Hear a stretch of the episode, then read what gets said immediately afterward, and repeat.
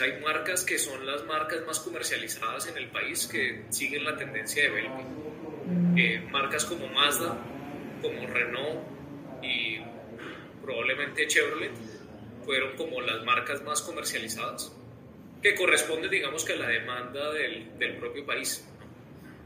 Ok, ¿y cómo cerraron el año en cuanto a cifras y también cuál es la proyección para este año? Perfecto, en el año pasado, el cierre del año pasado, crecimos más de mil por ciento frente al año anterior. Superamos nuestro presupuesto en 40%, hicimos más de 1.500 transacciones. Em, y pues eso nos da, nos da o nos dio la posibilidad para este año abrir otra, otra sede y seguir abriendo sedes.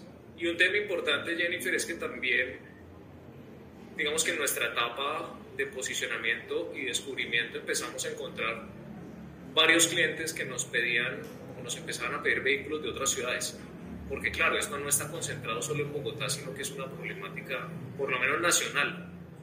Entonces, gracias a nuestra tecnología, los clientes pueden ver su carro totalmente en línea y comprarlo a domicilio, sea en la ciudad de Bogotá o ciudades alrededor o incluso en otras ciudades donde digamos que la, la oferta de carros está más limitada y si en Bogotá tenemos problemas de calidad, pues en las, en las ciudades regionales el problema es mucho más alto.